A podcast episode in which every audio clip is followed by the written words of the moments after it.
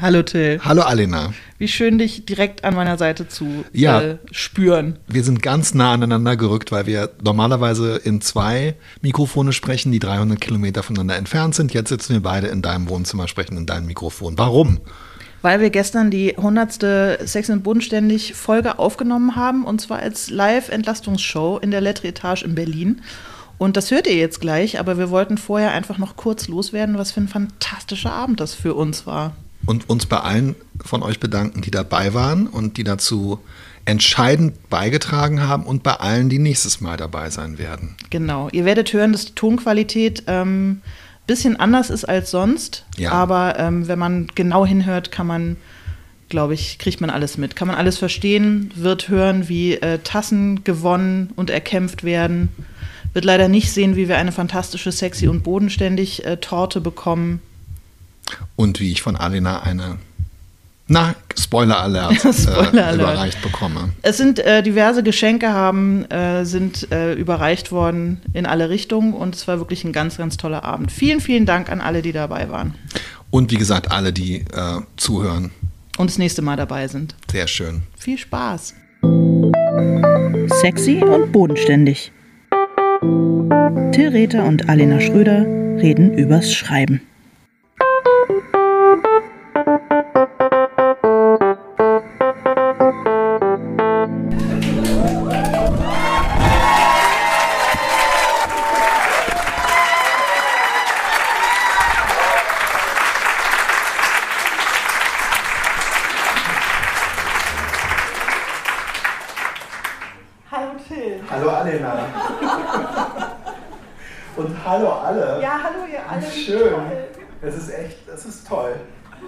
Ja, es, Also ich meine, es ist auch immer schön, wenn wir alleine sind. Aber ich freue mich auch, dass heute Abend, ähm, dass ihr alle da seid. Ja, das ist ganz, ganz toll. Wirklich, äh, ja. ist auch ein bisschen gruselig. Ich bin echt gespannt, wie sich das jetzt äh, anfühlt, weil bisher konnten wir uns ja immer einbilden, dass wir einfach nur miteinander plaudern und ja niemand stimmt. hört das. Das stimmt, ja. Aber, aber dieser Zahn ist hiermit gezogen, würde ich sagen. Absolut. Wir feiern die hundertste Folge ähm, Sexy und Bodenständig, der Entlastungspodcast für AutorInnen. Und ähm, wir nehmen diese Folge auf, das habt ihr gerade eben gesehen. Wir werden sehr viel ganz gezielt ähm, Menschen ansprechen und mit äh, Publikumsbeteiligung arbeiten heute Abend. Ihr müsst gar gar nicht lachen, das ist Ich gar weiß nicht was da so lustig ist, aber wenn ihr das lustig findet, umso besser. Ähm, ich weiß nicht, alle, die hier vorne sitzen, können es vielleicht mal beschreiben. Hier ist eine riesige, ein riesiges Reservoir an sexy und bodenständig Tassen. Ja. Endlich. Ja, endlich. Völlig richtig. Und ähm, die werden wir verteilen, wenn wir bestimmte Sachen abfragen und es wird aufgenommen. Nur, dass ihr es und sie es wissen. Halt Wir werden die nicht verteilen, man muss dafür arbeiten. Ja, die werden nicht richtig. einfach so verteilt, sondern man Ja. muss sie sich erst verdienen. Das stimmt, ganz genau. Genau. Es gibt auch einen äh, Büchertisch, die wunderbare Romy Weber von Bötzebuch äh, hat einen Büchertisch, also wenn ihr vielleicht schon Weihnachtsgeschenke, ja bald, In äh, drei Monaten ist Weihnachten. genau braucht, ähm, könnt ihr da äh, Bücher von uns erwerben und wir äh, schreiben euch auch gerne was Nettes rein. Und wir haben eine kleine, wir hatten ja früher mal eine richtige sexy und bodenständig Mailbox, wo man anrufen konnte. Ja, genau, eine digitale Mailbox. Ja, die haben wir jetzt nicht mehr, aber dafür haben wir heute diese, ähm, diese physische Oh, das ist total Schuhkarton-Mailbox. Würdest du sie Genau. einmal kurz hochheben und zeigen? Genau, da liegen auch so Kärtchen und so und Super, äh, auch zwei. Kugelschreiber. Und wenn ihr Kritik oder äh, Liebe oder Wünsche oder auch Themenvorschläge habt, freuen wir uns, wenn ihr uns äh, da ein kleines Kärtchen reinschmeißt.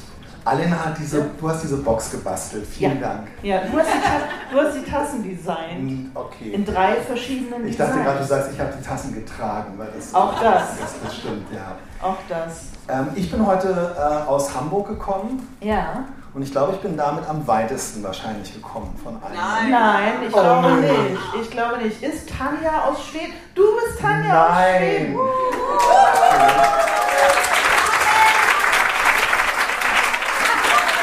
Wahnsinn.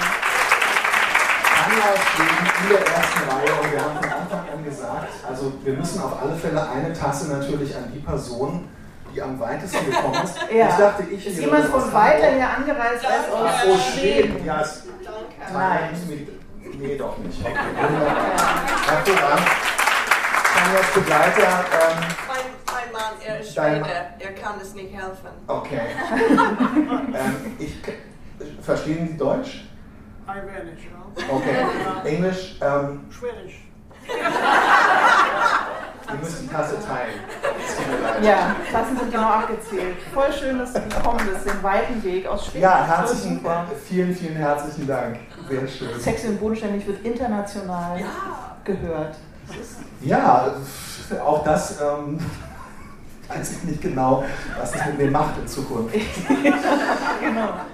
Ich will auch noch, äh, wir wissen natürlich, dass viele von euch den Podcast zum Einschlafen hören. Ja.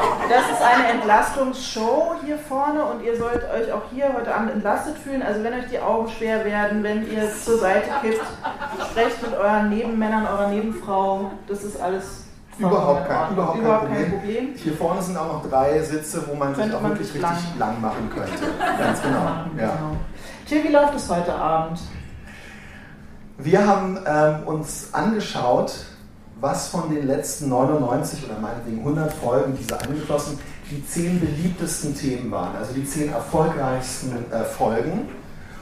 Das haben wir ähm, auch mit, mit Hilfe von Tools, mit Hilfe von Statistiken und ähm, aus reiner Willkür, also so, Ja. nee, ich würde sagen auf Vibe-Basis. Ja, also so Vibe-Basis. den Vibe, den wir so empfangen haben, haben wir Genau. das ermittelt, welches die zehn erfolgreichsten ähm, Themen in den letzten fünf Jahren waren. Und über diese Themen werden wir ähm, nochmal sprechen. Kurz. Genau. Und kleines Quizchen. Und so. Ja, es gibt äh, nämlich zweierlei Möglichkeiten, eine äh, Tasse gewinnen, zu gewinnen. Tanja guckt schon, aber man kann nur einmal eine Tasse. Hast, du hast deine Tasse schon gewonnen. Das Das stimmt. ist Das, auch wieder wahr. Okay. Und zwar äh, wird es äh, zum Anfang jeder, jeder Folge, also wir werden über diese zehn Folgen nochmal so kurz sprechen und ob es vielleicht neue Ideen zum jeweiligen Thema gibt, ob sich entwickelt, ob es Entwicklung gab bei uns beiden. ja, Und wir werden es einleiten mit einer kleinen äh, Quizfrage für die Fans und äh, mal gucken, wie gut ihr zugehört habt oder wie gut ihr Bescheid wisst, oder? Nicht? absolut. Und ähm, du guckst so fragend. Und dann hatte Till ja noch eine kleine Aufgabe, Wort, Ja. wo, wo ich mir nicht sicher war, ob das aufgehen wird. Aber Till ist total optimistisch, ähm, dass ihr euch rege beteiligten werdet. Ich wollte jetzt nur schon mal wissen, wegen Zeitmanagement und so weiter, weil der Raum wird morgen gebraucht, ob ihr, wer möchte alles Fragen zu ihrem, seinem Projekt heute Abend stellen. Hier in der, in der Gruppe, die dann ähm, hier zu eurer Entlastung beantwortet werden. Einfach ganz kurzes Handzeichen, damit ich es in so ein bisschen für den, also würden wir eher vielleicht im Laufe des Abends machen. Ihr könnt Ja. auch jederzeit zwischenfragen, aber dass ich, Diana, hast du dich gemeldet? Aber du hattest. Okay. Ist sehr schwer zu erkennen von hier aus für mich. Ich sage jetzt einfach mal, ich frage nachher nochmal. Wir gucken einfach Wir mal. fragen einfach öfter mal. Und, es ist auch so eine wer, schwierige Situation Ja. am Anfang. wer sich äh, traut, zu seinem Projekt eine konkrete Frage zu stellen, der kann auch dafür eine Tasse gewinnen. Also es, es gibt eine gute Antwort, Entlastung und eine Tasse. Also es gibt auf alle Fälle eine Tasse, Ja. sagen wir so. Okay. Sag mal, Alina, eine Sache möchte ich Ja. dir am Anfang fragen. Du hast mir neulich erzählt, und das fand ich ganz. Äh, wir haben diese, heute, den heutigen Abend geplant und danach, ich habe auch in den einen oder anderen Podcast reingehört, weil du mir erzählt hast, du hörst die ein oder andere alte Podcast-Folge. Den Podcast gibt es jetzt seit fünf Jahren. Wie Ja. war das für dich, die Sachen zu hören? Äh, sch schön. Es war ein bisschen cringe. Auch. Genau, du hast gesagt, schön und cringe. Äh, Es war ein bisschen cringe, aber es war auch sehr schön, weil wir immer sehr fröhlich sind und auch zu Zeiten, wo ich Okay. weiß, dass es äh, dir oder mir oder uns beiden eventuell auch gar nicht so gut ging, Ja. hören wir uns immer sehr, sehr fröhlich an. Also wir haben immer sehr fröhlich gepodcastet auf jeden Fall. Okay, the show must go on. Ja. Ähm, und cringe, äh, das interessiert mich natürlich besonders. Äh, Ja. was, was, was ist cringe im Nachhinein? Das ist immer cringe, sein, sein jüngeres, naiveres äh, äh, Ich zu hören, wie es irgendwelche, irgendwelchen Quatsch in ein Mikrofon redet, postuliert. Okay. schon glaubt, Dinge zu wissen, die es noch gar nicht wissen kann und so weiter. Das war ein bisschen cringe. Ich fand nicht cringe, du warst nie cringe. Ich wollte aber gerade fragen, du schreibst den, äh, du schneidest den Podcast. Ja. Ähm, rede ich jetzt über die fünf Jahre betrachtet immer noch so viel wie am Anfang oder ist es weniger Nee. geworden oder ist es mehr geworden? Ich würde sagen, ich rede mehr, Okay. du redest genauso viel. Deswegen Aber das ist eigentlich, ich finde, das ist genau die richtige Entwicklung. Ja, genau. Du stagnierst, du stagnierst und ich äh, bin wie so ein Pokémon als nächste Entwicklungsstufe. Und sag mal, kannst du sagen, ähm, wie der, das, das Podcasten und die Existenz äh, dieses Podcastes ähm, deine Arbeit verändert hat im Laufe der Jahre? Äh, Die Fragen sind nicht abgesprochen. nee, wir haben uns wirklich also gar nicht so gut vorbereitet. Ja, ist voll die gute Frage. Was heißt nicht vorbereitet? Nein, aber es war mir hier, also es hat mich, äh, es hat mich auf die allerwunderbarste Art und Weise abgelenkt. Jedes Mal Oh, wieder. Okay. Es hat mich entlastet, mit dir zu sprechen und es hat ähm, und es war immer so eine schöne Simulation von Arbeit, wenn ich den Podcast schneiden konnte, weil dann hatte ich immer schon das Gefühl, ich habe was geleistet heute. Verstehe. Also Thema Leistung kommt später noch. der Podcast ist eine Ersatzhandlung. Ein bisschen eine Ersatzhandlung, ja. Schön. Genau. Wie, wie hat es dein Schreiben verändert? Ähm, also, okay, schon einerseits auch das, dass ich halt immer an den Tagen, wo wir dann gepodcastet äh, haben, das Gefühl hatte, heute habe ich ja schon gearbeitet Ja. und ähm, dann danach nichts mehr gemacht habe. Äh, also insofern hat sich eher ein bisschen aufgehalten. Nein, ich würde aber auch sagen, dass wir tatsächlich in, in vielen Gesprächen ähm, bin ich auf ich habe schon angefangen, über Sachen genauer nachzudenken. Und gerade bei Sachen, wo wir im Podcast so angefangen haben, Witze zu machen, ähm, dass ich dann so gedacht habe, hm, ist eigentlich irgendwie ein bisschen komisch. Vielleicht äh, ist genau das beim Schreiben ein Thema, was, wo man auch mal nochmal genauer hingucken könnte. Und ehrlich gesagt, also gerade weil wir, darüber reden wir auch heute Abend, eine der beliebtesten Folgen, die es jemals gab, war Schreiben über Sex zum Beispiel. Ja. Und wo, als wir diesen Podcast aufgenommen haben und beide zu dem Ergebnis gekommen sind, dass wir es erstens nicht möchten und zweitens nicht machen und drittens nicht können, seitdem denke ich irgendwie immer, das kann, also, dass ich dann nach so einem Podcast denke ich, das kann doch jetzt auch nicht wahr sein. Also irgendwie, da muss man doch jetzt mal was dran machen. Und so auf die Art manchmal. Okay, Na, also äh, Das Sex ist auch eine der. Folgen, Ja, ja, über genau. die wir noch ausführlich sprechen. Deswegen Oh, möchte ich genau. Äh, gar nicht vorwegnehmen. Die, die, erste, die allererste Folge, die wir gemacht haben, wir sind gleich total melodramatisch eingestiegen ins Podcasten äh, und es ist bis heute auch wirklich die am meisten gehörte Folge, weil- ich glaube auch nur deswegen, weil danach sehr viele wieder ausgestiegen sind. äh, ist äh, Folge Nummer 1, Leiden am Schreiben. Und auch danach mit dem Schreiben aufgehört haben. Ja, genau. Also es war dann, die, die Entlastung des Podcasts bestand darin, dass man danach geheilt war von dem Thema. Genau. Ich fange gleich mal an mit der allerersten Quizfrage, bevor wir einsteigen nochmal ins Thema Leiden am Schreiben. Die ist ganz einfach, das wisst ihr alle. Achso, wir sind nicht im Bundestag, es wird nicht einfach reingerufen, sondern es gibt bitte Handzeichen. äh, und zwar die erste Quizfrage ist, ja. Welcher selbsternannte Sprachpapst quälte Alena und entmutigte hunderte angehende AutorInnen mit dem Bonmot Qualität kommt von Qual? Oh, da, Ja, da. bitte? Ja! Hervorragend. Hervorragend! Ja.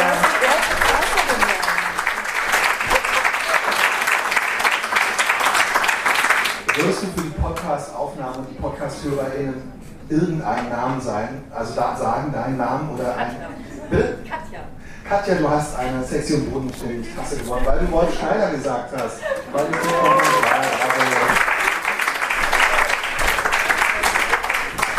Kommt Qualität von Qual? Äh, äh, nein.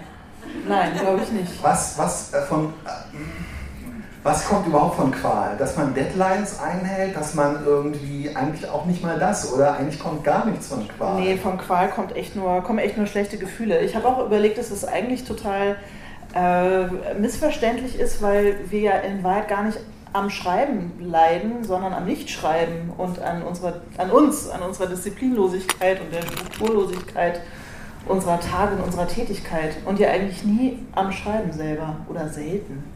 Oder Ja. wie geht's dir?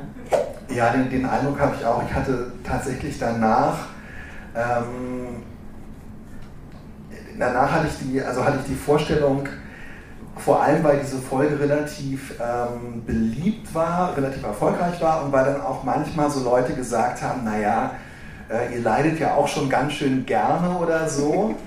Ähm, ich habe dann gedacht, das stimmt, ich würde sagen, nein, das stimmt nicht, aber wir reden halt gerne und mit wir, mir, wir meine ich durchaus auch und andere KollegInnen und so weiter, die reden halt gerne übers Leiden beim Schreiben, weil das tatsächlich das Reden sozusagen ähm, das Leiden dann vom Schreiben wegnimmt und in der Inszenierung sozusagen nur noch weiterlebt. Also man, man inszeniert das Leiden und nimmt es aber dadurch ins Gespräch und raus aus dem Arbeitsprozess. Also jedenfalls ging mir das nach diesem ersten Podcast auch so, nach diesem, diesem Leidensfest sozusagen. genau. Festival der Qual. Leidest du, äh, leidest du, leidest du inzwischen mehr oder weniger am Schreiben? Ähm, also weniger beim, aber es ist tatsächlich einfach so, weil ich jetzt auch fünf Jahre länger schreibe als zu der Zeit, als wir angefangen haben, dass ich äh, merke, dass mir meine Defizite hier und da einfach klarer geworden sind und dass mir diese Defizite teilweise auch unangenehmer sind und dass mir unangenehm ist, warum ich nichts dagegen tue. Und also das ist so eine andere Art von, äh, von, von Leiden, die auf eine Art unangenehmer ist. Aber so dieses, äh, ach, dass ich so da sitze und mir die Haare raufe und so, das, da, da finde ich eigentlich immer relativ, mir höre ich halt, na, da finde ich schon raus. Wie ist es bei dir? Ich sehe seh dich ja ab und zu beim Schreiben. Ich habe noch nie gesehen, dass du dir die Haare raus beim Okay, okay. Ja. Ähm, nee, du hörst mich immer so brummen und, äh, und, und, und singen und. Äh, ja, seufzen und Wohl, Wohlgeräusche von dir stimmt, das finde ich so schrecklich, als ich erfahren habe ähm, auf, dem, Schra- auf der Schreibweise, als ihr mir erzählt habt, dass ich beim dass ich seufze beim, äh, beim Schreiben. Ja, aber eher so wohlig, eher Ja, so ein wohliges Seufzen. eigentlich wirklich ganz, ganz furchtbar. Irgendwie. Ähm, Nein, das ist schön. ich meine, wir haben neulich auch schon darüber geschrieben, äh, darüber gesprochen, dass ähm, Georges Simenon gesagt hat, äh, ja, ich pfeife beim Schreiben. Und ähm, über ähm, Johannes Mario Simmel war mal äh, Anfang der 2000er, kurz vor seinem Tod, eine große Geschichte in der Bildzeitung, äh, die überschrieben war mit Er weint beim Schreiben, weil er so ergriffen ist von seinen eigenen Sachen, also inzwischen nicht mehr jetzt tot, aber damals war er so ergriffen von seinen Szenen und so weiter. Ich stelle es mir so wie bei Dirk Rossmann eigentlich vor. Ich, glaube, das, ich glaube ganz ehrlich, Dirk Rossmann ist auch eher Ich weine beim Schreiben. Absolut, Also, definitiv. ja, Ja. wir haben ja, Margarete hat die ganzen äh, Snippets aus seinem Interview geteilt. Er ist hochemotional, er weint definitiv auch beim Schreiben. Das sind er aber alles so Sachen, ich würde sagen, ich pfeife beim Schreiben, ich weine beim Schreiben, ich seufze wohlig beim Schreiben. Ist irgendwie so, boah, ich weiß auch nicht, ey. Das Schlimme bei Dirk Rossmann ist ja, er schreibt ja gar nicht selber. Das heißt, er sitzt nur daneben, während die anderen schreiben und weint. Da müssen wir noch hinkommen. Der guckt immer so Leuten so über die Schulter, was sie schreiben. oh, die armen Schreibarbeiter. Oh mein Gott. Die sind so geknechtet. Okay. Aber vielleicht schmiert er ihm dabei ab und zu ähm, mit irgendeiner Bodylotion ein bisschen den Nacken ein oder massiert ihn mit irgendwelchen Rossmann ähm, ätherischen Ölen oder so. Ich habe ja noch Dinge in meinem raus. Rossmann, ich habe eine Rossmann-Kiste dabei. Oh Gott, da ist die Rossmann-Kiste, aber warum eigentlich? Ja, da sind, noch, da sind noch Sachen drin. Da sind noch Oh, drei Sachen drin zu später. Leidest du eigentlich am äh, Podcast? Ähm, also es gibt manchmal Folgen, die ich höre, wo ich dann denke, oh Gott, ich höre mich wirklich fertig an und dann frage ich mich, ob ich das ähm, so wegproduzieren kann, dass, äh, dass man das nicht so hört. Aber manchmal, wenn ich selber den Podcast höre, also ich höre dann schon auch manchmal so dieses, oder ja, weiß ich auch nicht, da ging es mir aus völlig anderen Gründen nicht so gut. Und dann ist manchmal, ist mir meine Stimme so, und da leide ich manchmal so ein bisschen dran. Leidest du da dran? Ich freue mich aber immer drauf, wenn es soweit ist. Ja, aber ich freue mich auch mal Ja, drauf. sehr schön. Ja. Ist eigentlich nervig, es zu schneiden? Nee, null. Es macht total Oh, Spaß, weil wie gesagt, es macht total Spaß. Es ist Schade. super gefrickelt. Ich fummel ja gerne und das ist auch irgendwie so eine Art Gefummel und, ähm, und Ja. ich, ich habe halt auch die Macht. Ich finde es halt auch so super, dass ich so die Macht darüber habe, das meinen Stuss rauszuschneiden und deinen drin zu lassen. Bist du eigentlich jemals versucht gewesen, mir irgendwie so ein bisschen so sinnentstellte Sachen in den Mund zu legen? Also, könntest, hast, du so eine Äh, gute Dat- Idee. hast du so eine Datenbank mit, mit Schnipseln, aus Ja. denen du irgendwann wirklich so, äh, wo ich dann irgendwie so Vorträge darüber halte, Ja. wie männliches Schreiben geht und Ja. wie man als Mann äh, nackt in Wald rennen muss, damit man richtig schreiben kann und so. Ja. Okay, alles klar. Doch, kannst du dann, wenn du dein Männernetzwerk gründest, kannst du, Ja. kannst, kannst du die. Dann, Ich werde das erste Männernetzwerk Deutschlands gründen. Ja, und ich habe reichlich Audiomaterial für die Workshops, die du dann gibst. Super, sehr schön. Ja, Wohliges Seufzen. Apropos wohliges Seufzen und apropos, also die Folge Leiden am Schreiben war am 1. Juni 2018 und ähm, wenig später haben wir einen weiteren Höhepunkt. Ich wollte es nicht. Das war die Folge äh, äh, über Sex schreiben am 31. Juli 2018. Ja. Ähm, und ich würde gerne, also wir haben in dieser Podcast-Folge, es gibt wiederum eine Tasse zu gewinnen, äh, haben wir ein, ähm, ein Gedicht äh, zitiert, das nämlich den Titel schon trägt, wie man über Sex schreibt. Das ist damals in der Zeitschrift Akzente erschienen. Und ihr müsst bitte raten, ähm, Verwandte und Angehörige und so weiter des Autoren und der Autorin sind ausgeschlossen und auch die Person selbst. Von dem stammt dieses Gedicht. Wie man über Sex schreibt. Es geht immer dann schief, wenn man versucht, ihn zu etwas zu machen, was er nicht ist. Ein Stoßen, ein Zerren, ein Würgen. Wir sind nicht im Krieg, nicht vergessen. Es geht aber auch dann schief, wenn du versuchst, ihm genau zu zeigen, wie er ist. Hodensack, Scham, Muttermund, schon verloren. Wir sind nicht beim Arzt. Und sowieso geht es dann schief, wenn du versuchst, deine Worte zu adeln.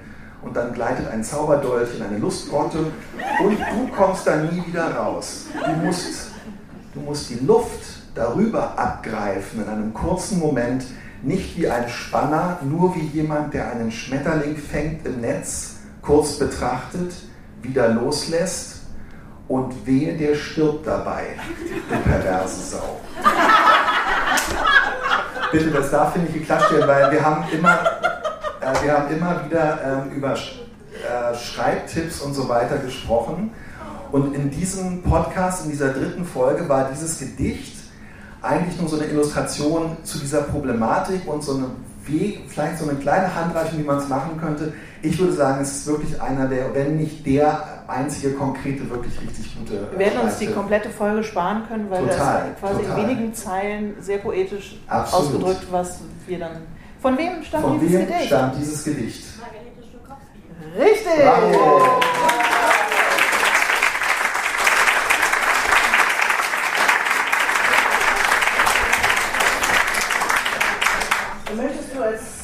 Sexkundige uns deinen Namen verraten? Pseudonym wählen. Rebecca. Rebecca hat die Tasse gewonnen. Herzlichen Glückwunsch, Rebecca. Herzlichen Glückwunsch, Rebecca.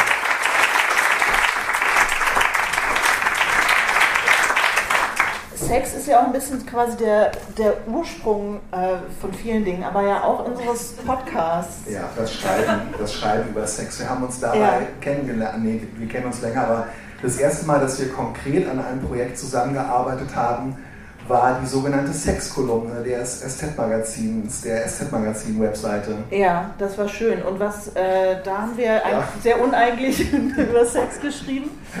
ähm, und äh, es war aber auch, glaube ich, ein kleines bisschen der Beginn unserer Faszination für Tassen. Also wir haben angefangen, uns, äh, wir haben uns öfter mal so Tassen bedruckt und gegenseitig geschenkt. Und äh, so ist auch ein bisschen die Idee für die Sexy und bodenständig Tasse gekommen. Und das liegt, glaube ich, daran, dass eine der ersten und auch für mich wirklich wegweisendsten Sexkolumnen, die du geschrieben hast fürs SZ-Magazin, das Tagebuch äh, eines Besitzers einer I Love My Penis Tasse, der diese Tasse bei Amazon ersteht und äh, daraufhin endlich Karriere macht und die Anerkennung seines Vaters bekommt, die er sich schon immer gewünscht hat. Okay. Und Warum? ich habe, ja, Warum und wenn du heute nicht äh, tassenlos nach Hause gehst, habe ich ein.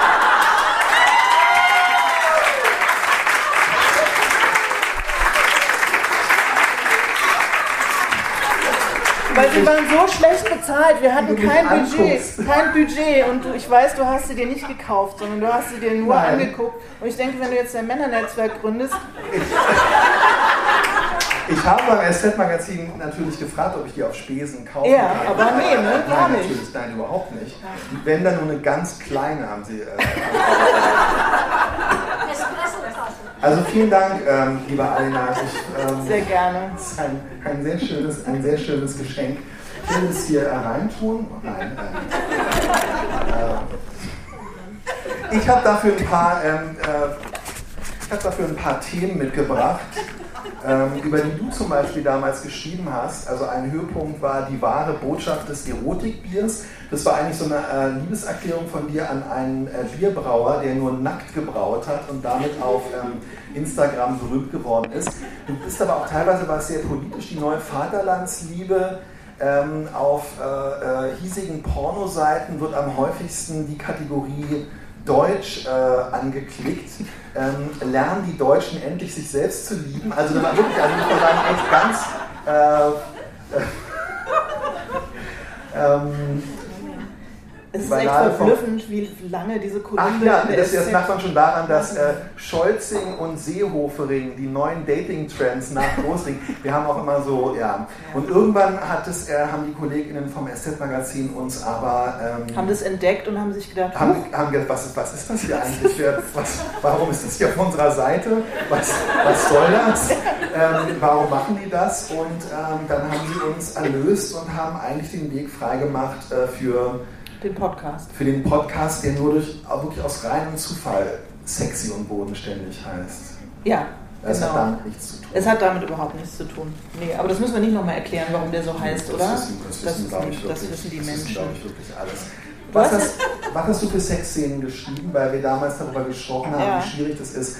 Und seit dem 31. Juli 2018, was hast du für Sexszenen geschrieben seitdem? Ich habe danach äh, noch genau zwei Sexszenen geschrieben, die aber Okay. jeweils eher äh, äh, missbräuchlichen bis Oh. eher so, naja, so okayen, vielleicht nicht ganz so dollen Sex beschreiben und auch eher wirklich, also hoffentlich eher die Luft darüber abgreifen und nicht zu deskriptiv sind. Ja. Aber ich habe mir vorgenommen, weil ich es auch als Defizit empfinde, dass ich das nicht kann, ähm, mir ein Beispiel an dir zu nehmen und jetzt vielleicht fürs nächste Buch mal eine richtig gute, steamy Sexszene zu schreiben. Weil du hast ja, also mein lieber Gesangsverein, Also du meinst die Szene, wo ein... Ähm, ein, ein ist nicht ein, verraten, die Leute sollen die Bücher kaufen und selber sehen. Okay. Aber es handelt sich um Objektsex oder eigentlich um Fetischsex, kann man, kann man. Aber es ist eine außerordentlich. Das habe ich überlesen. Fetischsex? Naja, der Mann hat offenbar einen Fischsülzen. Ach, Fetisch. die Geschichte.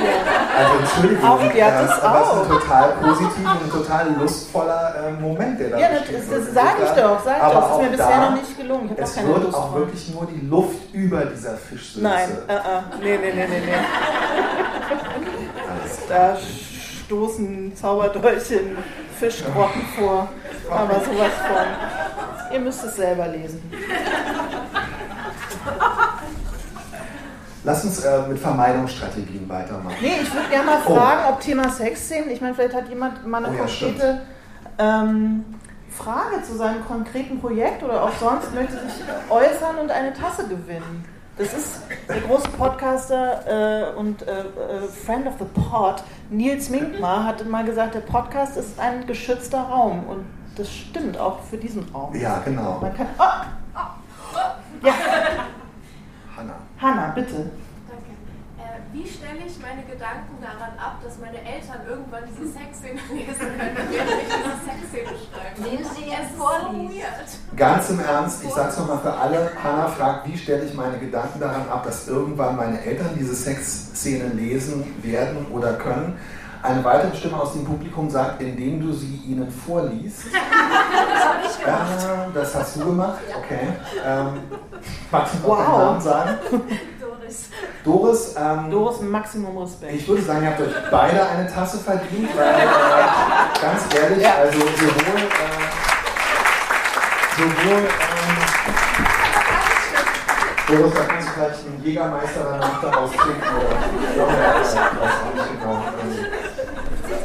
Klosterfrau Melissengeist. Ähm, okay, ich, Ja, ganz ehrlich, aber ich muss wirklich sagen, also das ist, ähm, ja, sag, sag mal was dazu bitte. Das ist einer der Gründe, warum ich keine Sexszenen schreibe, ehrlich gesagt. Und äh, ich bin viel verklemmter als meine Eltern, ich sag's ganz ehrlich. Und ähm, ja, nee, möchte ich überhaupt nicht drüber nachdenken. Also ich finde, man wird den Cringe nicht los. Also ähm, wir, wir haben es jetzt ja schon, wir haben schon darüber gesprochen in, in meinem Buch, ähm, die Architektin, gibt es, ähm, gibt es äh, zum Beispiel eine Szene, wo äh, ein Mann sich mit einer Fischsülze vereinigt und äh, die Frau meines Vaters, die Anfang 80 ist, hat dieses, äh, hat eigentlich fast alle von meinen Büchern gelesen und ähm, die Architektin, die hat, die hat mich da per, per, WhatsApp ab und zu geschrieben, wie es ihr gefällt und dass es sie Anfang der 70er nach Berlin gekommen ist und auch von dieser Architektin damals von deren Firma eine Wohnung gemietet hat und so weiter und war irgendwie ganz interessant. Und dann hat sie am Ende geschrieben, dass sie sich sehr amüsiert hat und du kannst dir denken, welche Szene mir am besten gefallen hat. Und da muss ich ganz ehrlich sagen, ja, ich kann es auch total verstehen, was du, was du sagst, weil nein, ich weiß es nicht, ich kann es mir nicht so richtig vorstellen. Ich vermute im Zusammenhang, ich weiß es nicht genau, ich, aber jetzt steht natürlich genau die Frage im Raum und diskutieren möchte ich es jetzt auch nicht unbedingt mit dir. Und ähm, ja, um ernsthaft darauf zu antworten, ich kann das auch wirklich nur, wenn ich das komplett von mir abspalte. Und ich bin zum Beispiel total froh, dass die Kinder die Bücher, die mittlerweile fast erwachsen sind, dass sie die Bücher nicht gelesen haben. Ja. Aber es ist ja wahrscheinlich auch für, für die Eltern, ist die Frage, ob die Eltern diese Szenen nicht einfach so weiterblättern. Also äh, ob die die wirklich lesen würden, so richtig, oder ob die die nicht einfach ein bisschen überblättern würden. Es ist natürlich auch eine schöne Möglichkeit, einander nochmal irgendwie auf eine ganz neue Art und Weise Ich finde es eben im Grunde genommen, also wenn es einem gelingt beim Schreiben, also entweder man geht wirklich total äh, offensiv damit um, ja. Doris, äh, oder ich versuche den Gedanken zu verdrängen, weil ich mir vorstelle, nichts kann je wieder peinlicher werden als ähm, als ich 11, 12, 13 war und mit meiner Mutter irgendeine italienische Komödie gesehen habe und mittendrin Adriano Celentano eine ungefähr 20-minütige Sexszene hatte und niemand von uns mehr wusste, wohin im Wohnzimmer und was man sich noch holen soll, wo man hingucken soll und so weiter. Man ist ja wenigstens nicht dabei, während die Eltern das lesen. Das Außer man ist Doris. Ja. Doris, wie haben deine Eltern reagiert? Mein Vater, mein Vater war im Wohnstift und äh, ja. äh, wir haben da zusammengesessen, meine Eltern und meine Geschwister und so. Und, und ich habe die Szene vorgelesen, die Geschichte vorgelesen, wer die Szene war. Und dann sagte mein Vater, ich möge doch bitte jetzt äh, zu ihm mal ins Zimmer kommen. Oha. Und dann saß ich ihm gegenüber und dann sagte er, bist du diese Person dort Ja. Also ganz klassisch. Dann die Papa, ich bin Schriftstellerin. Die Macht der Literatur. Es ist der Zauber der Literatur. Ja.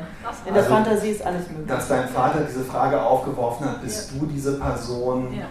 Hm, das finde ich interessant, weil das betrifft ja durchaus nicht nur Sexszenen, sondern ich finde, da muss man ja auch sagen, es gibt ja viele andere Sachen, kleinliche Gefühle, dunkle Gefühle, Hass, alles Mögliche, was in ähm, in Literatur, Unterhaltungsliteratur verhandelt wird. Und genau, ich finde, das ordnet es auch ganz gut ein. Die Frage stellt sich ja sowieso immer und die Sexszene ist dann eigentlich, finde ich, nur noch so ein Unterschied in der Betriebstemperatur vielleicht, aber eigentlich steht ja genau diese unangenehme Frage immer so ein bisschen zur Debatte. Ja. Das denken wir, aber mein Vater meinte Tatsache. Ja, okay. Ja, ja, genau, klar. Du kannst ja dann auch, je mehr man es abstreitet, desto mehr, ähm, desto wahrscheinlicher wird es dann, dass man es okay. ja. Sehr schön. Sehr gute Frage. Sehr gute Frage, ja. äh, sehr guter Tipp. Vollkommen entlastend beantwortet. Ich bin, ein bisschen, äh, ja, ich bin ein bisschen geschockt, ich muss es erstmal verarbeiten. Was?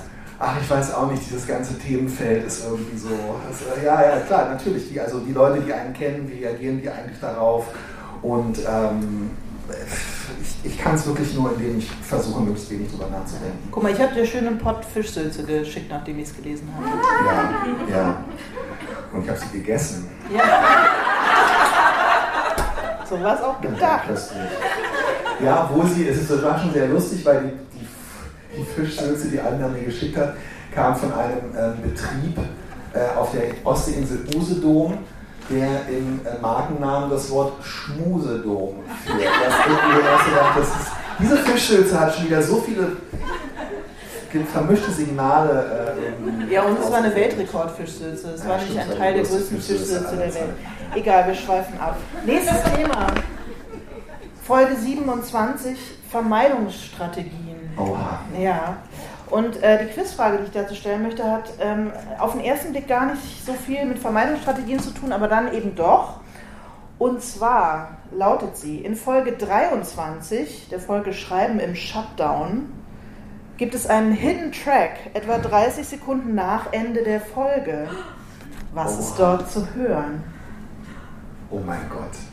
Die Frage kann ich nicht mal beantworten. Ich muss meine Penisnase zurückgeben. Weiß es irgendjemand? Kannst du irgendeinen Tipp geben? Äh, es hat mit dir zu tun.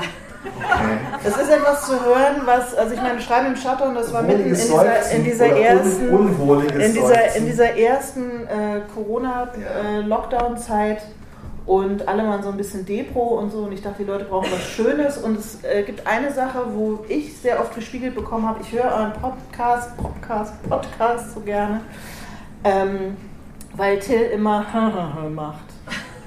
Oh. So. Weiß es jemand, was zu hören ist? Ich, ich weiß es inzwischen, aber es kann nicht, es kann nicht, äh, es hat, ja, das war die Folge war vom 30. April 2020, Ja. tatsächlich mitten, Mittendrin. In der, in der ersten Zeit, als man wirklich gar nicht so richtig wusste, wie es weitergeht mit dem Podcast. Mhm. Und die Menschen haben sich ähm, aufrichten können an meinem glockenhellen Lachen. Ja, so war es nämlich. ja. Es sind ungefähr 15 äh, Sekunden, in Till Ich habe einen Fehldruck bekommen, wie es weiß. Glockenhell, äh, Glockenhell lacht. Oh, schön. Äh, muss ich mal runterziehen und auf Offensichtlich meinen hat den Anrufbeantworter, auf meinen. Anrufbeantworter spielen. Wir trocken ihn einfach nochmal. Ja, genau, Für die Patreons. genau. Ja, das okay. Warum habe ich das äh, zum Thema Vermeidungsstrategien? Weil, äh, wie gesagt, so, so Schnipsel aufbewahren und vielleicht bei Gelegenheit wiederverwenden natürlich auch eine super Vermeidungsstrategie ist, weil ich oft halt auch den Podcast schreibe, um zu vermeiden, an Ja. meinem Buch zu schreiben. Mhm. Und ich habe auch schon jetzt mehrfach gehört, dass Leute den Podcast gerne hören, obwohl sie eigentlich schreiben müssten. Aber dann das Gefühl haben, ich höre ja einen Podcast über Schreiben, das ist ja fast genauso wie am Buch arbeiten. Ich frage mich, ob ihr den Podcast vielleicht beim Schreiben hören könnte, wie so zwei Kollegen, die sich halt im Großraumbüro unterhalten hinter einem. Stelle ich mir eigentlich ganz nett vor irgendwie. Das wäre gut, man macht den Podcast auf Lautsprecher und zieht sich dann aber so, so Kopfhörer auf. Ja, genau, ja, genau, genau, genau, so One-Schützer. Genau. So dass man wirklich noch so dumpfes. können die Ähm, meine Fresse halten. Zielperspektive. Genau. So war es ja, okay, Ja. anderen, anderen geht es auch so. Ja. Genau, genau. Ja, das wäre eigentlich der beste. Aber es ist, aber es ist tatsächlich keine, ähm, es ist tatsächlich keine Vermeidungsstrategie. Ähm, Strategie. Wie oft denkst du ans Römische Reich, Till? ja, ich bin Thema irgendwie- Männer. Ich bin total deprimiert von diesem Meme und irgendwie. Was? Ein römisches Reich. Puzzles Ja, genau. Wie kommst du auf Puzzle? sind ein römisches Reich. Puzzle sind mein römisches Reich, das stimmt, absolut. Also ich ich äh, Nutzt du das Puzzeln als hätte am liebsten wirklich ein Puzzle vom römischen Reich, ehrlich gesagt. ähm, ich benutze da, ja, also ähm, ich, es gibt tatsächlich so ein paar Sachen, wo ich angefangen habe, also anders als 2020, wo ich so das Gefühl hatte, wir reden über Vermeidungsstrategien und wir haben ganz, ganz viele Möglichkeiten gefunden, nicht zu arbeiten. Und dann gab es ja, haben wir über ähm, das Buch von Katrin Passig und Alex Scholz gesprochen. Ähm, oder war es Sascha Lobo, ich weiß es nicht mehr. Äh, prokrastinieren und trotzdem Dinge schaffen. Also dieses, ähm, wo man, äh, also man, man prokrastiniert, man vermeidet etwas, indem man aber etwas anderes Produktives macht. Und eigentlich auf eine Art fand ich das irgendwie ganz toll, aber gerade in der Pandemie, finde ich, hat man dann gemerkt, dass man dadurch natürlich nur noch viel mehr in so einen Produktivitätswahn im Grunde genommen gerät.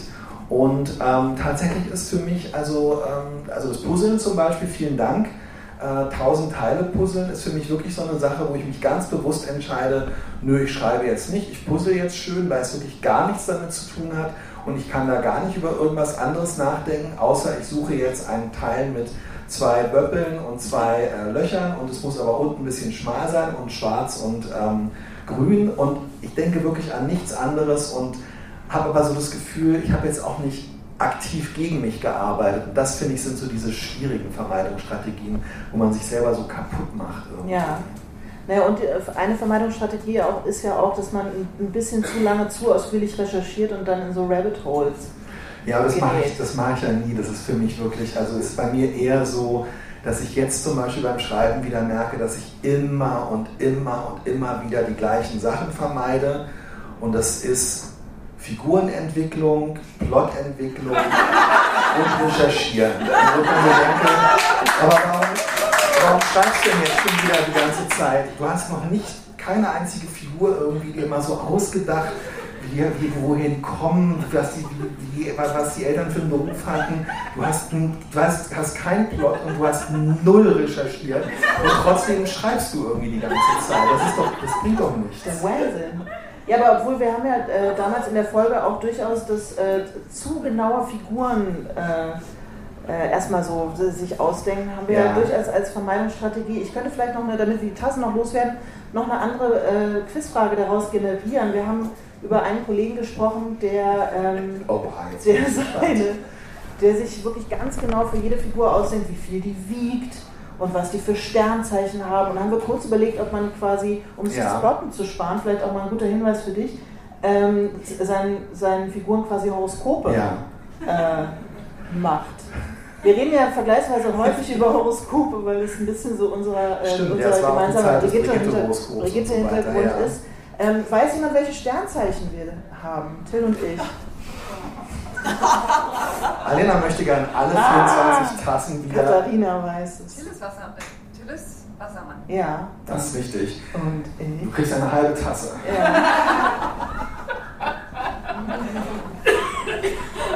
Katharina.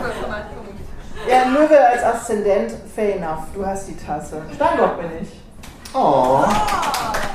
Steinbock, das beste Sternzeichen. Naja. Ja, ich bin einfach diplomatisch. Ähm, aber ich muss ja eine Sache sagen, ich weiß, dass ich mich zum Beispiel einmal ähm, zum Thema Vermeidungsstrategie, dass ich mich einmal sehr im Podcast, da habe ich danach auch viel Kritik bekommen, dass ich mich so ein bisschen lustig gemacht habe oder mich erhoben habe über Menschen, die so Pop-Song-Zitate am Anfang ihres Buches hinschreiben. Und ich habe das halt so gesagt, so ein bisschen, finde ich auch vielleicht im Nachhinein kaltherzig, dass es so, ähm, so geborgte Coolness sozusagen ist und dass man sich halt einfach so ein bisschen damit so äh, ja, versucht, was von dem Charisma der Popmusik und so weiter zu geben. Aber tatsächlich bin ich jetzt bei der Schreibreise letzte Woche selber in, in, dieses, in diese Praxis verfallen und habe gemerkt, das ist total toll, weil man kann mit der Gestaltung dieser Zitatseite und damit die mit zwei, drei Zitaten zu füllen, da kann man einen ganzen Tag rumbringen. Ja. Und schon wieder zwei Seiten schön. Letztendlich, naja, wenn es nur eine ist und so. Jede ähm, Seite zählt. Ich habe wirklich, äh, ja, ich habe für den Disco-Roman einfach das perfekte Zitat ähm, gefunden. Und weißt du, welches es ist? Sag mal. Ich habe natürlich erst gedacht, ähm, er ist verrückt wie ein Verrückter äh, Vater cool, aber weil es auf Deutsch, ich finde es doof, wenn es auf Englisch drin ist. Ähm, aber ich habe jetzt genommen, ähm, flieg Rotkehlchen, flieg hoch hinauf in den Himmel. Ja. Weißt du, welcher Popsong das ist? Diana? Fly, Robin, fly. Fly, Robin, Fly. Vielen Dank. Ja. Ja, bravo. Also insofern, ähm, nicht alles, was, einem, was man irgendwie ablehnt, so wie ich, ist irgendwie schlecht, sondern es ist halt einfach eine sehr gute Vermeidungsstrategie. Ja. Möchte vielleicht, hat jemand zum Thema Vermeidungsstrategien, möchte jemand was über sein Projekt erzählen, fragen? Wir reden, also es läuft ja, Vermeiden ist ja auch so ein bisschen so eine, wie so Self, ist ja ein Aspekt von Self-Care. Ja. Und eine weitere statistisch gesehen wahnsinnig erfolgreiche Folge. War Selfcare. War Selfcare ja. am 20. Juni 2020. Folge 31. Und ich habe hierzu eine weitere Quizfrage.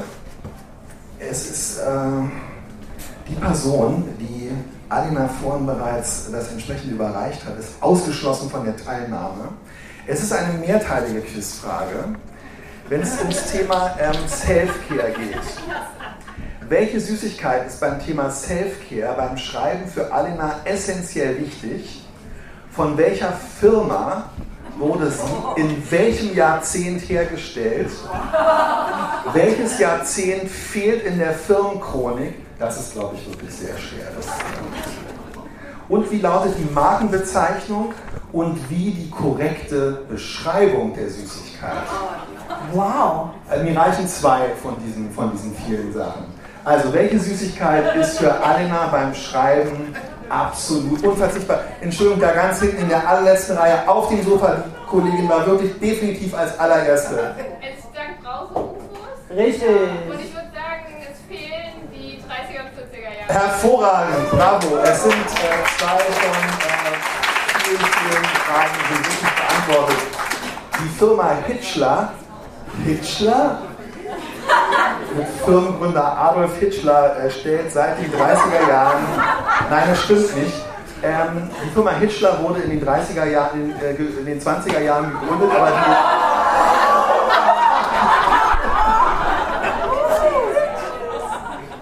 die, äh, die 30er Jahre fehlen aber natürlich, also es hört, fängt mit der Gründung an und geht dann in den 50er Jahren äh, weiter, selbstverständlich. Die Firma hat sich jetzt aber in Hitchis umbenannt. Genau, weil Ja. nämlich die Brause-UFOs wurden in den 80er Jahren ähm, erfunden. Sie hießen damals Brause-Flummis, heute heißen sie Britzel-UFOs.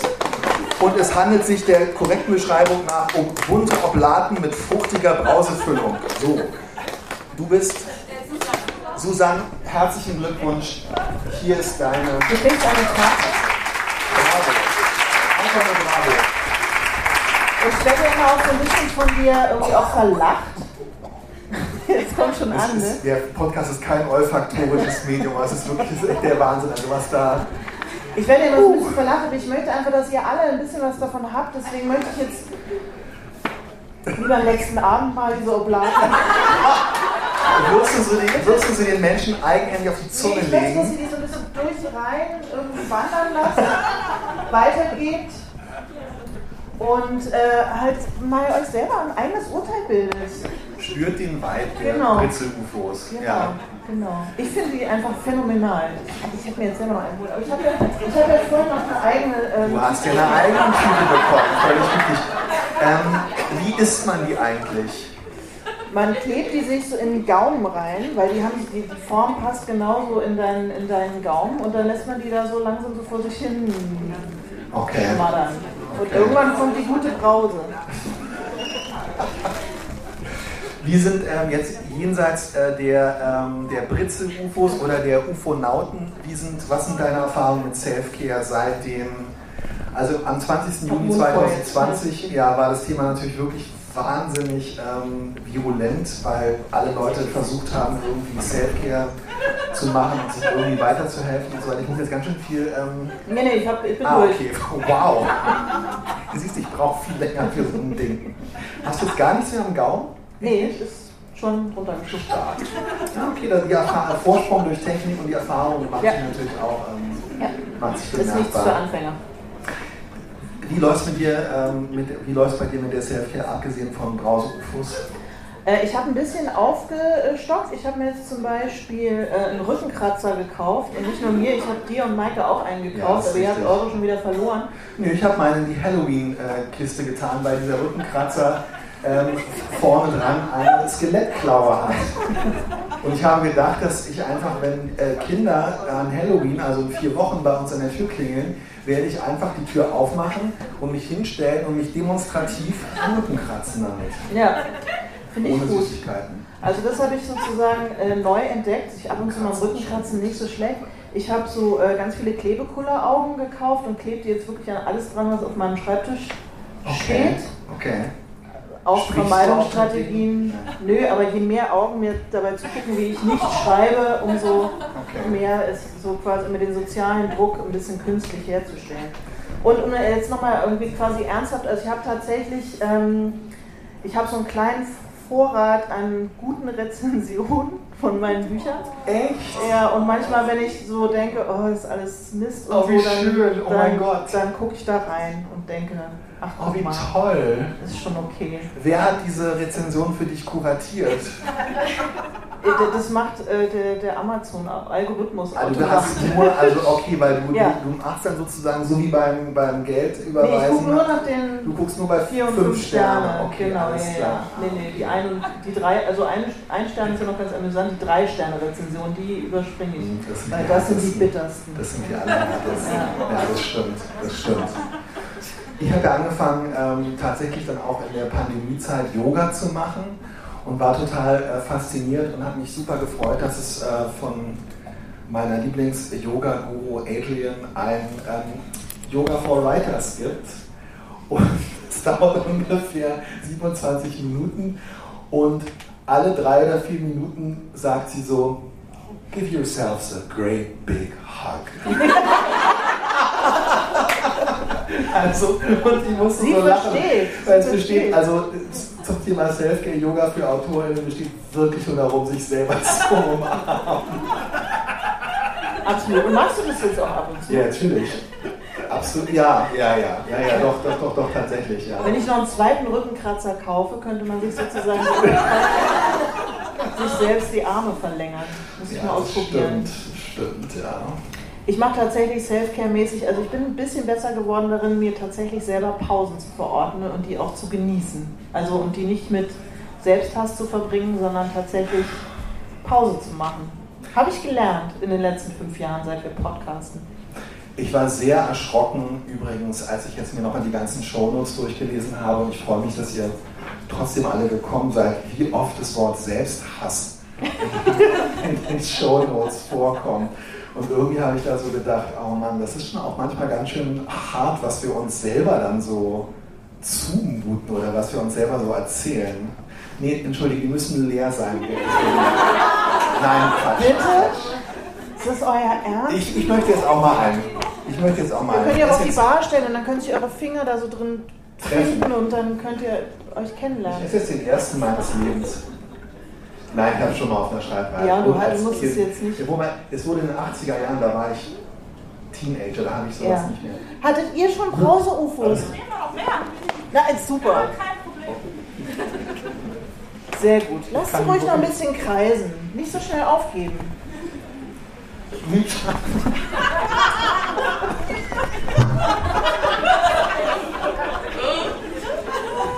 Ihr kriegt es nicht vom Gaumen ab. Wie schaffst du das? Sag mal was. Die lösen sich irgendwann von alleine auf. Das, das geht. Okay, ich möchte zum Thema Das was ich Selfcare. getrunken habe. Zum Thema Selfcare oder auch sonst hat jemand noch eine Frage zu seinem konkreten aktuellen Schreibprojekt. Oh ja, bitte. Ja, wie unterscheidet man Selfcare von Vermeidungsstrategien?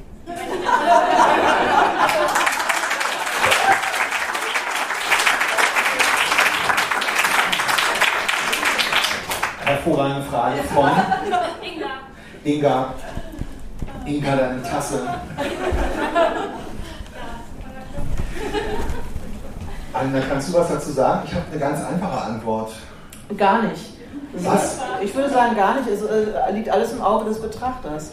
Es ist natürlich auch eine Vermeidungsstrategie, sich sehr viel, sehr viel äh, Selfcare zukommen zu lassen. Ja, aber ich finde, das, das und das äh, gerade zum Thema Entlastung und zum Thema Selbsthass, ich finde, entscheidend ist wirklich, wie man sich halt danach fühlt. Also wenn ich mich danach schlecht fühle, fürchte ich, es war eine ähm, Vermeidungsstrategie und wenn ich mich danach okay fühle, dann war es wohl Self-Care. Währenddessen fühle ich mich leicht. Das Ja. stimmt, das stimmt. Ja, ja, ja. Also ob ich jetzt Yoga for Writers mache oder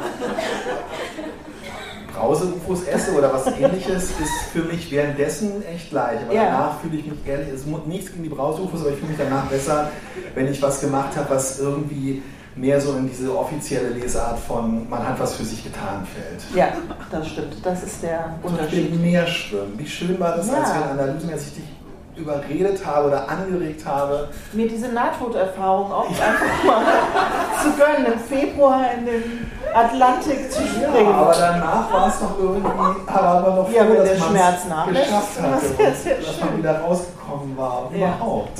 Ja, Ja, Eisbaden als Vermeidungsstrategie. nee, als Oder. Selfcare. Ja, und als, und als Vermeidungsstrategie. Du dich danach zusammengerollt ich glaube, du hast danach auch noch geschrieben. Mehrere Zehen verloren habe. Ach ja. Jetzt kommen wir zur, ich glaube wirklich, also gleich nach Leiden am Schreiben war das die aller, aller beliebteste Folge. Ähm, und zwar die Folge über Niederlagen. Oh ja. Oh ja. Folge 33. Unsere Niederlagen. Hat jemand von euch eine gute Niederlage erlitten? Also ich habe tatsächlich nach dem, nach dem Podcast auch noch ein paar Niederlagen erlitten. Äh, dazu gleich. Ich Ja. stelle noch kurz die Quizfrage, äh, bevor du zu viel darüber sprichst. Und zwar lautet sie, welcher berühmte Autor hat Till seine empfindlichste Niederlage beschert, indem er ihn als Moderator seiner Lesung für billige Punkte beim Publikum hat auflaufen lassen? Ich wusste nicht, dass hier Paul. Auster. Ja, richtig. Wow. Dein Name bitte? Mag Maggie. Maggie hat eine Tasse verdient. Oh, Till, es tut mir leid, dass die ich da nochmal ran musste. Da noch mal ran musste an dieses Trauma. Ich liebe das auch manchmal. Ja. Ich will auch Paul Auster nie wieder sehen oder lesen, seit ich diese Geschichte kenne. Ein fantastischer Autor, ein unterschätzter Autor, ein Autor, von dem wir hoffentlich noch viel hören und lesen werden. Ja. Ein, Ein Autor, den ich versuchen werde, in meinem Männernetzwerk aufzunehmen. Ich glaube, du hast ja schon ein passendes Geschenk für ihn. Ja, du meinst, Du ähm, schenkst ja meine Geschenke auch gerne weiter ab und zu. nee, nee, nee, die Penistasse bleibt bei mir, Paul. Ich hätte ihm an dem Abend, als er mich so gedemütigt hat, als ich seine Lesung versucht habe zu moderieren, ähm, hätte ich ihm die Penistasse schenken sollen, dann wäre alles anders, wäre alles anders verlaufen. Ja, möglicherweise. Aber Wasser unter der Brücke. Welche Niederlagen hast du seitdem erlitten, die du hier mit uns teilen möchtest? Ähm, was ist bei dir? Du hast es gerade schon so Ich muss mich angekündigt. ich muss mich jetzt von Paul Auster irgendwie Ach so. erstmal äh, erstmal nochmal. Ne, ich, also ich habe schon so gedacht, das ist ganz lustig, weil man kann dann so eine Podcast-Folge machen. Diese Folge war am 13. August 2020. 2020 war ein gutes Jahr für uns. Für die Welt Ja? nicht, aber für uns irgendwie. Wir haben viele erfolgreiche Podcast-Folgen gemacht. Das stimmt. Ja. ja. Und ähm, Unsere Bücher wurden verschoben. unsere Bücher wurden verschoben. Und als wir diese Podcast-Folge gemacht haben, habe ich gedacht, ja, okay, ähm, es ist irgendwie schön, diese Niederlagen zu erzählen und sie loszulassen und nie wieder daran erinnert zu werden. Aber dass dann halt ständig neue Niederlagen dazukommen, das ist irgendwie so lustig. Also das habe ich in dem Moment wirklich überhaupt nicht bedacht, muss ich sagen. Meinst du, wir müssen das Thema nochmal, müssen nochmal eine neue Folge, Niederlagen 2 oder was?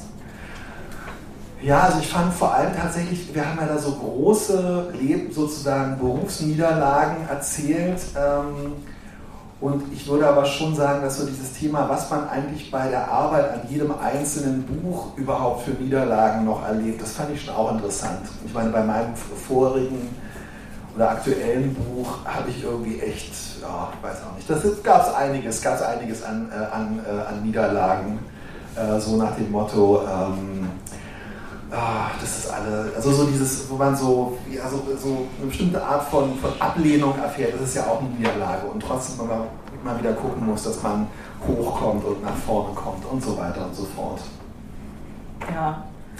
Ja, aber tatsächlich, insofern, ich muss sagen, ich wollte eigentlich so ein bisschen, äh, das Schöne ist, dass du es nochmal in Perspektive äh, gesetzt hast, weil nichts ähm, schlägt wirklich diesen Abend mit Paul Auster. Ja, muss ich wirklich ganz ehrlich sagen. Vor allem, weil der Abend natürlich auch irgendwie 90 Minuten dauerte.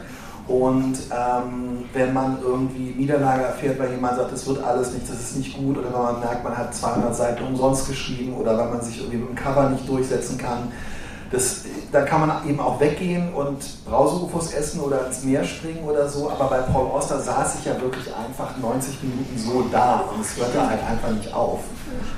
Ja, Ja. verstehe ich. Ich habe ähm, ich hab aus dieser Folge extrahiert und auch äh, mitgenommen für die Zukunft, dass die meisten Niederlagen eigentlich daraus resultieren, dass man nicht rechtzeitig klar genug Nein zu irgendwas gesagt Oh hat, Gott, ja. wovon man eigentlich schon weiß, dass man dazu hätte Nein sagen Ja. sollen.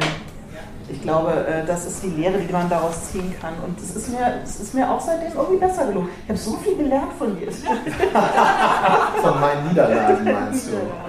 Ja, aber das stimmt. Und auch dieses Thema, dass man sich irgendwann dann halt bei seinem Vergangenheits-Ich äh, bedanken kann, darüber haben wir auch schon häufiger gesprochen, weil man eben Nein gesagt hat in der Vergangenheit und dann plötzlich in der Gegenwart merkt, oh wow, normalerweise hätte ich jetzt an diesem Wochenende das und das für kaum Geld schreiben müssen oder hätte da und da hinfahren müssen, was ich eigentlich nicht wollte. Und jetzt muss ich es wirklich nicht. Das ist total schön. Echt toll. Habt ihr noch Niederlagen, Fragen oder ähm, Anekdoten Lesetipps für Paul Auster? da hinten. Nele.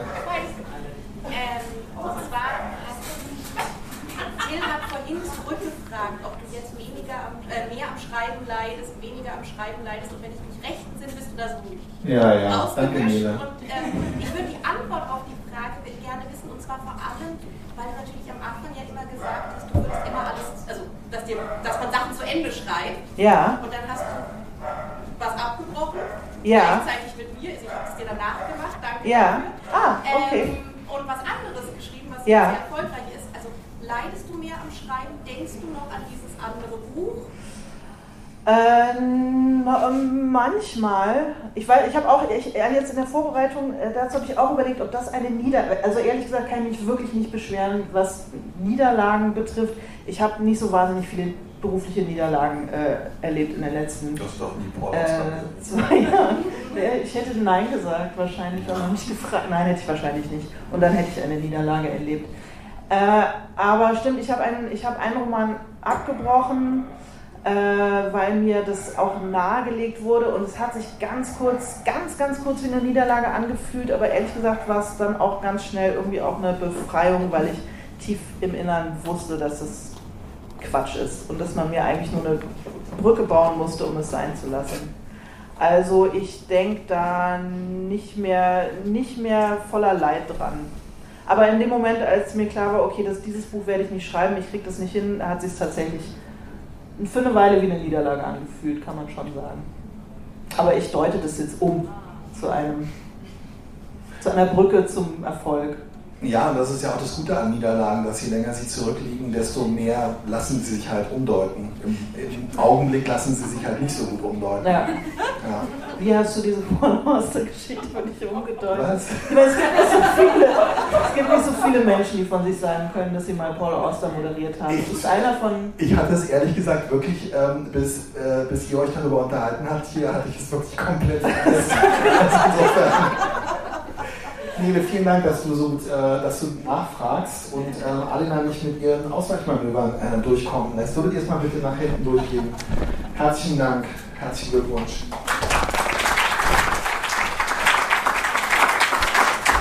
Apropos Paul Auster. Ja. Ähm, Folge 50, unsere erste Jubiläumsfolge sozusagen, am 14. März 2021, handelte von Schreibtipps. Ja. Warum? Was hast du dir ausgedacht?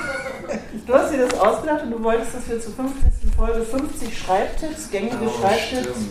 Oh so durchnehmen und immer Daumen hoch, Daumen runter machen. Ah, stimmt, das war das. Ja, ja, richtig. Ja. Genau. Gibt es Ähm, so schöne von Paul Auster? Nö, keine Ahnung. Aber äh, unser Haupt, äh, unser Haupt, also äh, einer unserer Favorites bei diesen Schreibtipps war ähm, Ernst Hemingway. Und ähm, nicht nur bei den, ja, doch bei den Schreibtipps und dann später auch beim Writers Live, über das wir auch noch kurz sprechen werden. Ähm, weil es von Ernst Hemingway gibt es wahnsinnig viele so tolle äh, äh, Zitatkacheln, also die man dann immer so teilen kann, wo man so eine alte Schreibmaschine oder so ein Foto von ihm ist. Und hier zum Beispiel, ah, there's nothing to writing, all you do is sit down at a typewriter and bleed. Also Schreiben ist jetzt auch nicht so das Ding, man muss sich nur an die Schreibmaschine setzen und bluten. Ähm, wir hatten sehr viel Freude mit Ernst, Heming, Ernst Hemingway ähm, und darum habe ich ein, ähm, ein Quiz gemacht. Es gibt zehn Zitate und ihr müsst raten, ob das Zitat, ähm, ja, wie meinst du mit den Tassen? Ist eigentlich egal. Wow. Wenn am Ende keiner mehr über ist, dann. Äh, Du musst jetzt, nee, pass auf, du musst jetzt, ähm, äh, du musst jetzt äh, irgendwie mitzählen, ja, weil ich glaube, ich werde zwei Menschen bitten, gegeneinander anzutreten in den Quiz. okay. Wer möchte? Es geht darum zu entscheiden, ist das Zitat von Ernst Hemingway oder von einem passiv-aggressiven Smile-Emoji.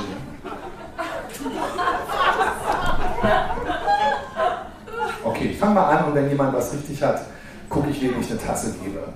Passt auf, das erste Zitat, also wie gesagt, Ernst Hemingway oder passiv-aggressives Smile-Emoji. Du sollst nicht schreiben, wenn du nicht schreiben kannst. Ernst Hemingway oder passiv-aggressives Smile-Emoji? Smile habe ich gehört. Leider nicht. Es ist eindeutig Ernst Hemingway.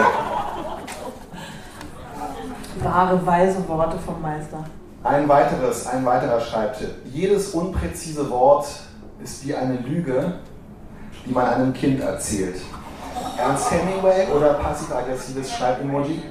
Was? Hemingway. Passiv-aggressives äh, Smiley. Ähm, das nächste Zitat. Ich habe gelernt, den Brunnen meines Schreibens nie zu leeren. Leeren mit Doppel-E. Ernst Hemingway oder passiv-aggressives Schreibemoji? Wer hat es gesagt? Hervorragend. Es ist richtig. Äh, es ist von Ernst Hemingway eine äh, große Weisheit. Du darfst erstens diese Zitatkachel haben. Wie heißt du? Marlene. Marlene, eine, äh, die Zitatkachel ist für dich und ähm, ich werde dir gleich ein, äh, eine Tasse zukommen lassen. Ähm, bin ein bisschen durcheinander geraten, macht nichts. Ähm, man kann nur über das schreiben, was man kennt, außer man kennt sich nicht selbst. Ernst Hemingway oder Emoji? Wer hat Emoji gesagt? Du hast Emoji gesagt, ich habe es gehört. Wie heißt du? Alex. Alex, hervorragend. Herzlichen Glückwunsch. Es handelt sich um ein Emoji. Ähm, die nächste Frage. Alles, was man machen muss, ist einen wahren Satz zu schreiben. Und zwar den wahrsten, den man kennt. Du warst, glaube ich, die Erste. Kann das sein? Es ist richtig, es ist Ernst Hemingway. Bravo, wir haben drei Tassen verteilt. Herzlichen Glückwunsch.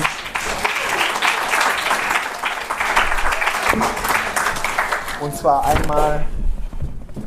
Oh, Alina, würdest du das machen? Ja, wir reichen die Tassen an und dann. Alex Tasse und ähm,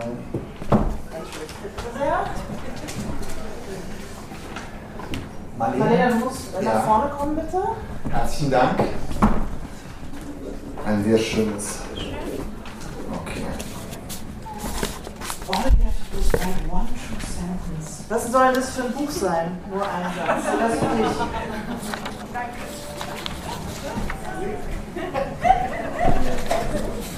Möchtest du die anderen auch noch machen? Aber ich glaube, jetzt mehr als drei Ich Tassen bin, können wir ich, nicht bin, ich, bin verteilen. auch, ich bin auch ehrlich gesagt komplett, ich bin auch ehrlich gesagt komplett äh, durcheinander geraten. Aber ich möchte dir, glaube ich, noch ein Zitat widmen, Alina. Ja, oh bitte. Und zwar, ähm, äh, du musst beim Schreiben nicht auf die Wörter warten, die Wörter müssen auf dich warten. Bitteschön. Danke. Ernst äh, Smiley Face. Hervorragend. Sehr schön. Hast du dir das ausgedacht oder hast du das in irgendeinem Facebook-Kommentar von Nö, das habe ich, äh, hab ich mir ausgedacht, aber äh, die ganzen Zitate von Ernst Hemingway sind von der Seite therightpractice.com. Bitte The Right Practice, nicht R-I-G-H-T, sondern R-W-R-I-T-E, The Right Practice. Oh, okay. Ja. Wow. Und dort werden diese äh, Zitate aber als Henning, Hemingways Top 26 Schreibtipps äh, präsentiert. Also insofern ähm, viel Glück, liebe Hemingway-Fans. Ich glaube, er hat keinen einzigen seiner eigenen Schreibtipps jemals selbst beherzigt. Kann ich mir vorstellen. Ähm, ich glaube, er wollte eher die Konkurrenz in Schach halten. Es kann, ich fürchte auch. Ich fürchte auch, weil das war noch äh, einer von den Tipps ist, man könnte nicht mit Alkohol trink, äh, trinken und dann schreiben. Denke, okay, alles klar. Ja, gut. Er muss es wissen. Jetzt abgesehen von dem, tatsächlich von diesem Schmetterling, der über dem, den man, äh, man, die Beschreibung der Sex, der Sexualität, die über dem Akt schwebt, wie der Schmetterling über einer Sache, abgesehen davon, hast du irgendeinen Schreibtipp bekommen oder ähm, erfahren oder kannst du einen weitergeben aus den letzten paar Jahren? Ja, habe ich. Wow. Und zwar von, äh, von unserer gemeinsamen Freundin Maike Rasch, mit der wir immer mal auf Schreibreise fahren. Die hat mir den klugen Satz gesagt, den ich mir jetzt immer mal selber vorlese und vorsage. Man muss nicht jede gute Idee alleine haben, Alina. Oh. Und das ist, eine, äh, das ist ein sehr guter Schreibtipp, weil ähm, ich dazu neige, nicht um, also möglichst nicht so viel zu teilen von dem, was ich da mache und immer wie so Gollum auf den Text hocke und nicht will, dass den schon mal jemand liest und Ja. wenn ich nicht weiterkomme, auch mit, mit Schwierigkeiten habe, mit anderen mal Okay. was zu brainstormen. Und mir das äh, tatsächlich irgendwie körperliches Unbehagen bereitet, was aber bescheuert ist, weil es hilft total. Und Mike hat mir gesagt, man muss nicht jede gute Idee alleine haben und es stimmt einfach. Das ist der beste Schreibtipp, den ich je bekommen habe. Applaus von Mike.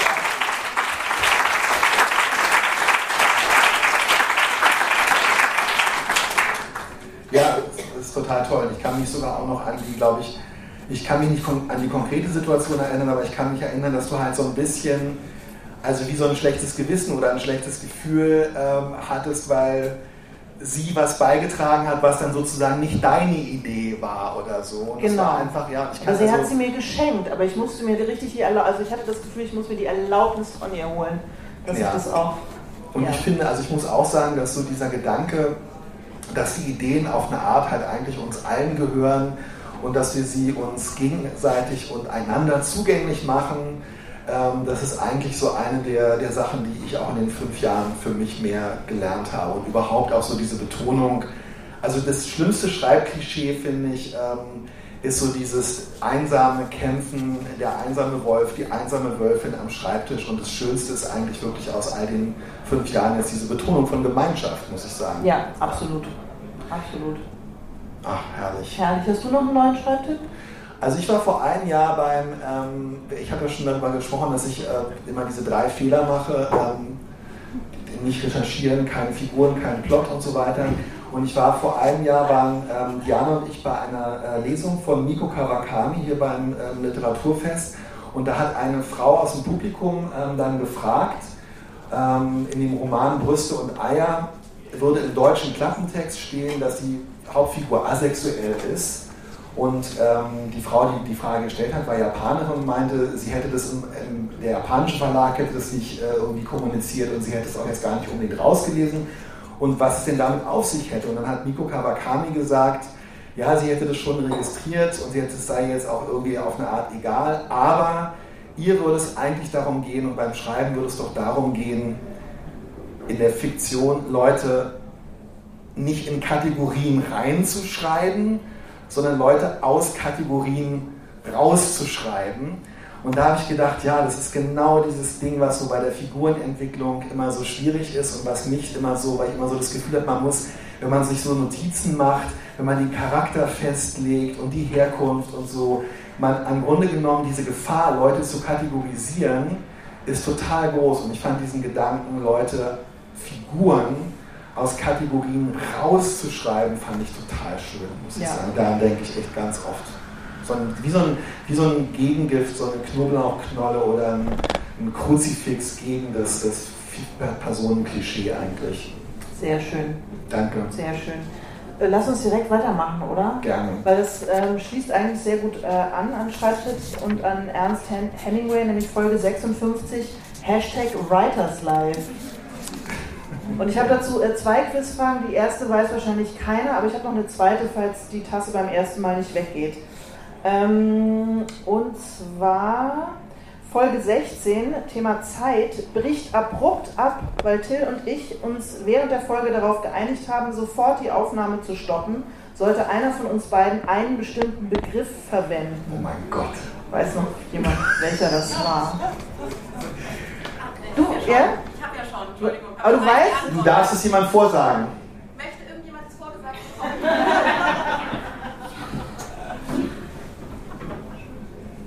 Ja, ich. Ja. es wurde schon vorgesagt, leider. Spannendes Projekt. Oh, wow, da hast du das hast du gut gemerkt, du hast dir gut ja. vorsagen lassen. Hervorragend. Ähm, vorgesagt, Dankeschön, wie heißt du? Anne, herzlichen Glückwunsch. Annette, Annette, hat äh, von Nele vorgesagt bekommen, aber hat trotzdem eine Tasse gewonnen. Natürlich.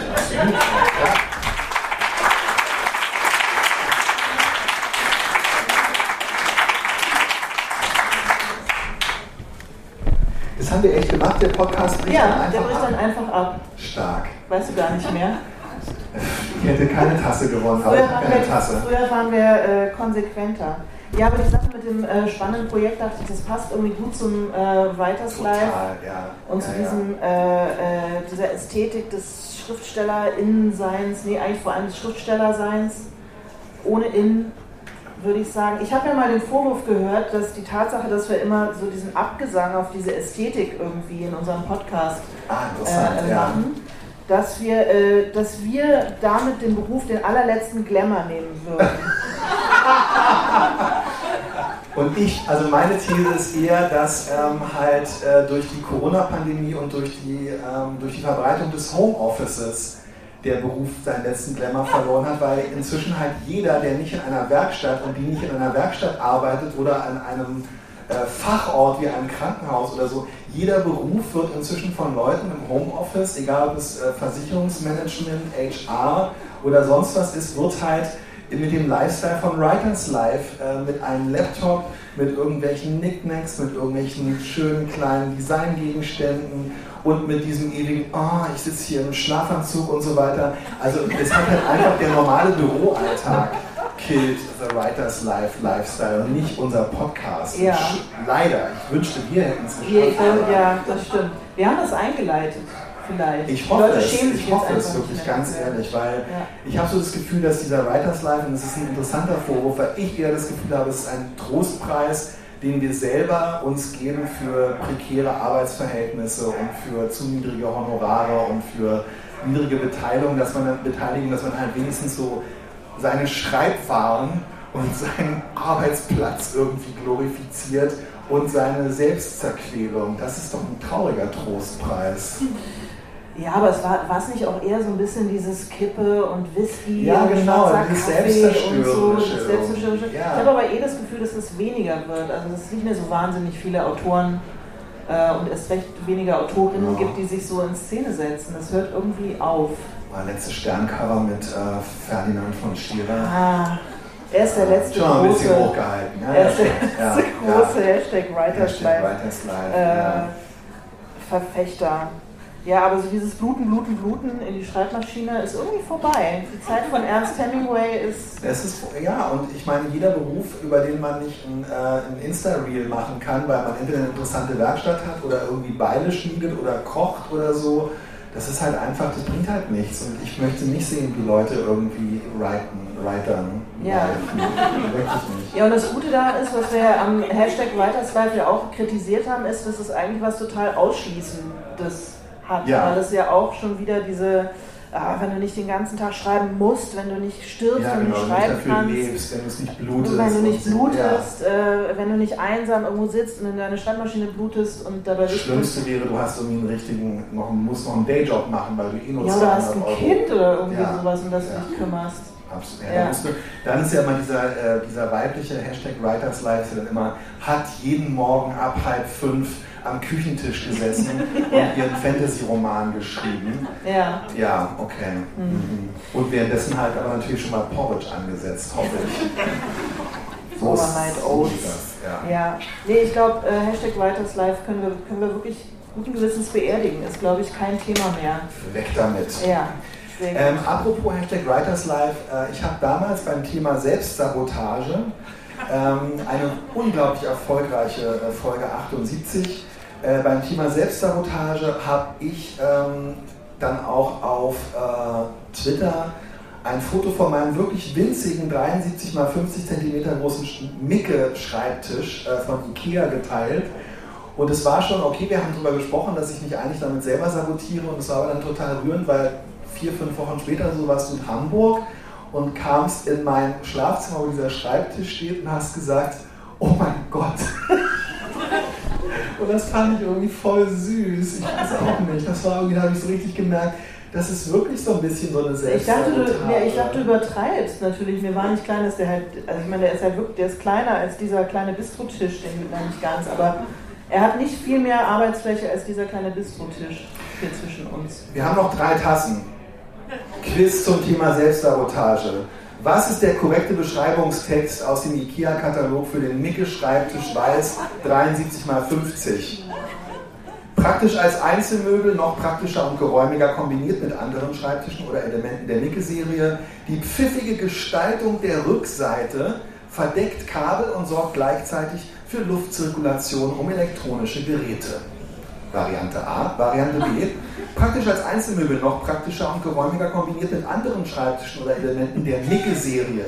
Das aufgeweckte Design der Arbeitsfläche erleichtert die Organisation von Utensilien und sorgt gleichzeitig für einen minimalistischen Look.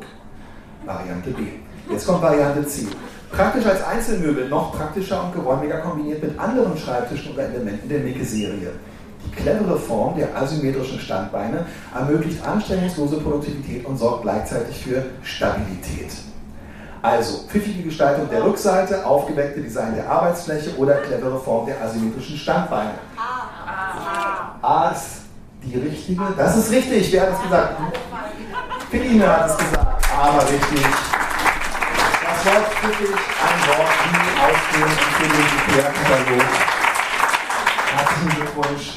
Die einzige Frage, die ich mir zu dieser Folge aufgeschrieben habe an dich ist, hast du immer noch diesen viel zu kleinen Kinderschreibtisch? Also ich hatte ja eine Zeit lang nach, diesem, ähm, nach dieser Podcast-Folge ist mein Sohn ein Jahr lang ins Ausland gegangen und ich dachte, ich hätte ein ähm, 15 Quadratmeter großes Sohneszimmer, was ich mir einrichten könnte, wie ich wollte und habe mein Büro aufgelöst und habe mich ähm, da ausgebreitet und dann hat uns zwei Tage vor seiner Rückkehr hat unser Sohn uns geschrieben, ähm, Leute, Leudis, hat er geschrieben, Leudis, ich, ich Leudis, ich ziehe jetzt doch nicht aus.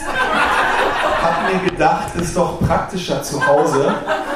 Und irgendwie mein Herz ist halt so groß und ich habe dann einfach das Zimmer natürlich widerspruchslos wieder geräumt und in seinen Urzustand versetzt. Und seitdem stehen nicht nur alle Bürosachen, also auch meine ganzen Kisten und dieses Stehpult und alles im Schlafzimmer und nach wie vor also jetzt ist dieser kleine Schreibtisch wirklich das Headquarter von mein Writers Life in meinem Männernetzwerk.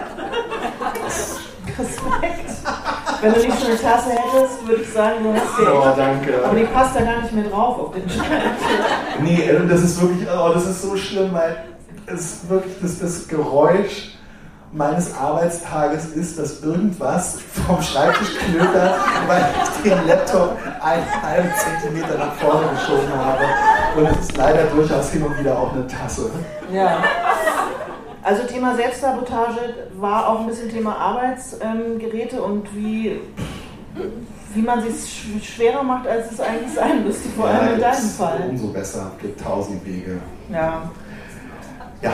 Ist außer dem Schreibtisch noch andere Dinge, mit denen du dich Was ist bei dir? Was ist bei dir los in Sachen Selbstsabotage?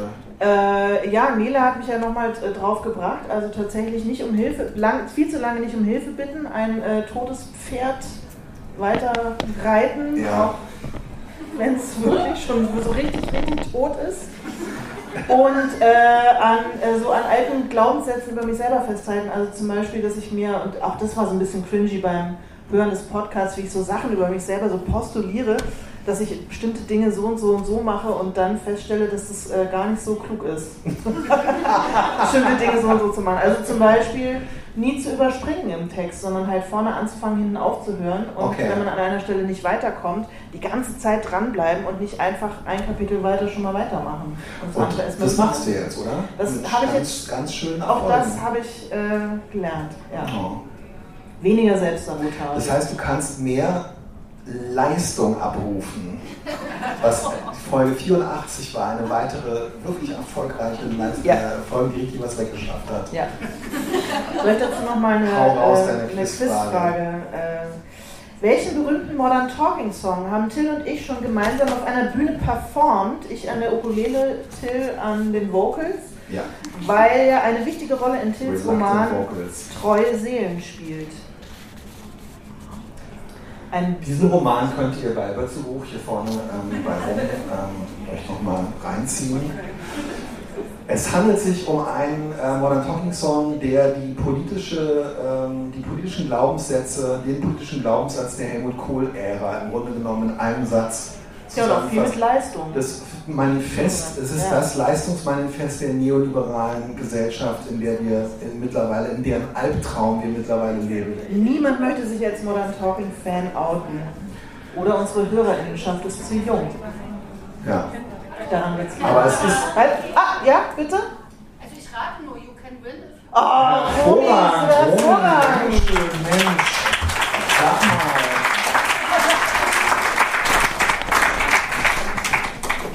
Die Tasse bleibt im Bötzow-Kiez, nicht schlecht. You can win if you want. If you want it, you can win. war der Text. ja, ähm, genau, macht richtig, macht richtig viel Sinn.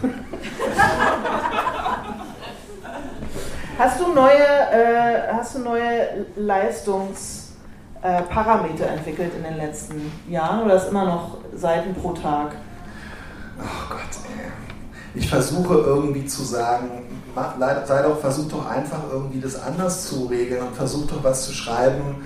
Versuch doch, zum Beispiel wäre es nicht auch Leistung, einfach zufrieden zu sein und damit, dass du nicht geschrieben hast, dass du denkst, es geht halt nicht. Ja, es sind entweder Seiten pro Tag oder ähm, irgendein anderes metrisch ablesbares Ziel. Ich bin wirklich zu primitiv, ich kann das nicht anders. Mhm. Ich bewundere das immer, dass du dann zum Beispiel sagen kannst, ach ja, ich habe heute genug geschafft, aber das ist gar nicht, du kannst es ja gar nicht beweisen, weil du gar nicht weißt, weil du gar nicht irgendwie vorher zu, zu Buch gegeben hast, was du erreichen wolltest. Wie geht das?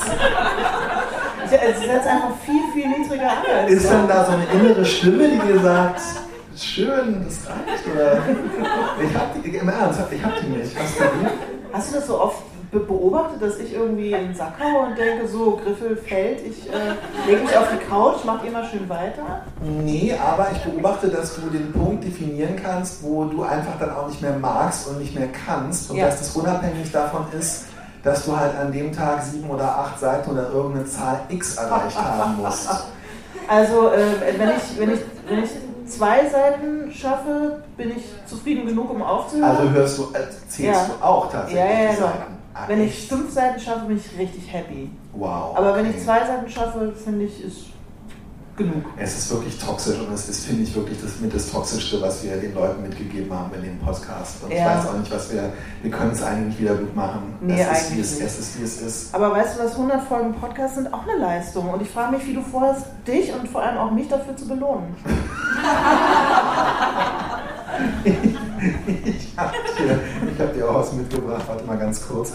Oh, ich habe es hier hinter der Bühne, ich wollte es nicht so, es ist nicht nur eine Kleinigkeit. Ich weiß ja, du liebst zwei Sachen. Ähm, die norddeutsche Sprache ist auf alle Fälle eine Sache und Brause-UFOs und halt ähm, ja, so dieses gemeinsame Kochen bei den, äh, bei den Schreibreisen und auch vielleicht so dieses Du hast jetzt mehrfach, bevor wir zusammen auf der Bühne waren, Quiche zum Beispiel gemacht und so. Und ich war jetzt an der Ostsee zum Schreiben, leider ohne dich, weil du auf Lesereise warst. Und da gab es ganz viele norddeutsche, ähm, äh, norddeutsche Gewürzmischungen, zum Beispiel Gewürzmischung für Chili Con oder Chili Sin Carne. Und die hatten alle so ähm, Sprech, das ist für oh. dich, würdest du mal vorlesen, das ist einfach so schön. Schiedbüttel. das heißt völlig random einfach. Scheißbeutel. Oder was? Nein, das ist so viel wie Brudi oder ähm, Hey oder Hallo, du bist lieb oder wie geht's? Vielen Dank. Das ist jedenfalls, also ich finde, das hast du hier reichlich äh, verdient mit 100 Folgen ähm, Podcast. Ja. Hat eigentlich noch jemand ein Projekt, das man mal vorstellen möchte? Irgendeine Frage zu einem aktuellen Schreibprojekt, Thema Leistung? Thema Vermeidungsstrategien, Thema Hashtag Writers Life? Ich glaube, wir haben alles weggeatmet und wir kommen zum letzten Quiz. Ja. Zum Thema Feiern. Ja. Ähm, wir können danach hier an der Bar oder auch ähm, unten im Hof. Unten im Hof, überall weiter feiern. Aber erstmal in Folge 92 haben wir darüber geredet, ähm, was wir eigentlich eben genau tun, um zu feiern um uns irgendwie zu belohnen, um diesen Punkt zu markieren. Ähm und die Quizfrage ist an euch, ihr müsst eine Sache sagen, welche der folgenden Dinge haben Alena oder Till nicht online gekauft, um sich vergeblich für den Abschluss eines Manuskripts oder für einen wichtigen oder weniger wichtigen Arbeitsschritt mittendrin zu belohnen? Diana, du bist von der Teilnahme ausgeschlossen. Also welches von diesen folgenden Dingen nicht? Die im Podcast von äh, Conan O'Brien beworbene Feuerschale Solo Stove Bonfire mit vier Marshmallow Grillspießen aus Edelstahl, 80 cm. Karten für eine Wrestling-Veranstaltung. Eine aus Plastik bestehende und daher unbrauchbare Tofupresse sehr, sehr schöne, teure Ohrringe, Ein 240-teiliges AnfängerInnen-Set Deko-Patch mit vielen guten Designs für endlose Kreativität. Ein Adventskalender mit gefälschten Studio Ghibli-Figuren aus Plastik. Einen sehr bunten Kaftan. Ein paar neue Filzhausschuhe der Marke Haflinger, obwohl die alten noch gut waren. Oder ein Kilogramm weiße Haribo Goldbeeren. Was davon haben weder Alena noch ich jemals bestellt, um uns zu belohnen für einen erreichten Arbeitsschritt, um zu feiern? Feuerschale, Tofu-Presse, Deko-Patch-Set, Ohrringe, Wrestling-Veranstaltung, Haribo Goldbeeren. Ich, ich, glaube, ich glaube ganz ehrlich, ähm, die Kollegin im geringen Pullover, im Grunde genommen hast du dich eigentlich gemeldet. Was ist deine Antwort? Das ist alles so realistisch.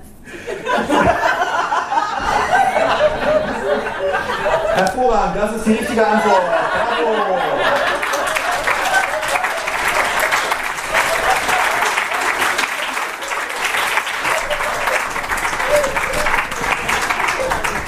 Wir haben alles davon gekauft.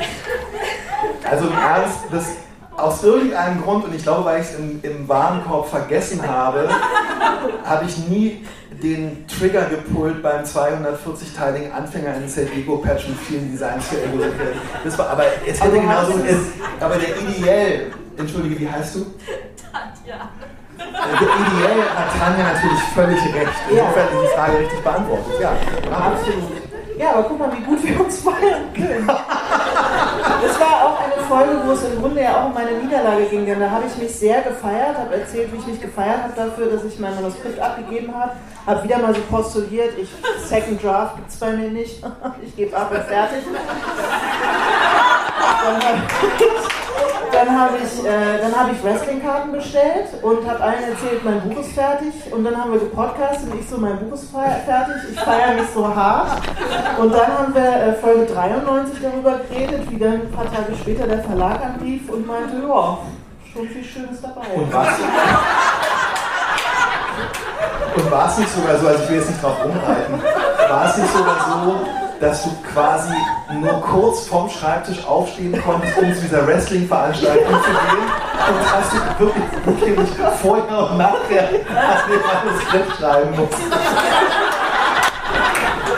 Ich konnte zur Wrestling-Veranstaltung gehen und zu der, äh, der Massage mit Kosmetiktermin. gegönnt hatte dann. Und du hast bei der Massage gelegen. Geweint. Geht's nicht schneller. Also ich habe heute auch noch.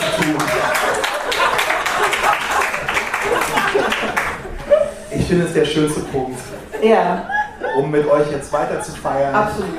Wir bleiben noch hier vorne sitzen, wir signieren. Wir sind total froh, dass ihr da wart. Das war ganz toll. Vielen, vielen, vielen Dank. Dank.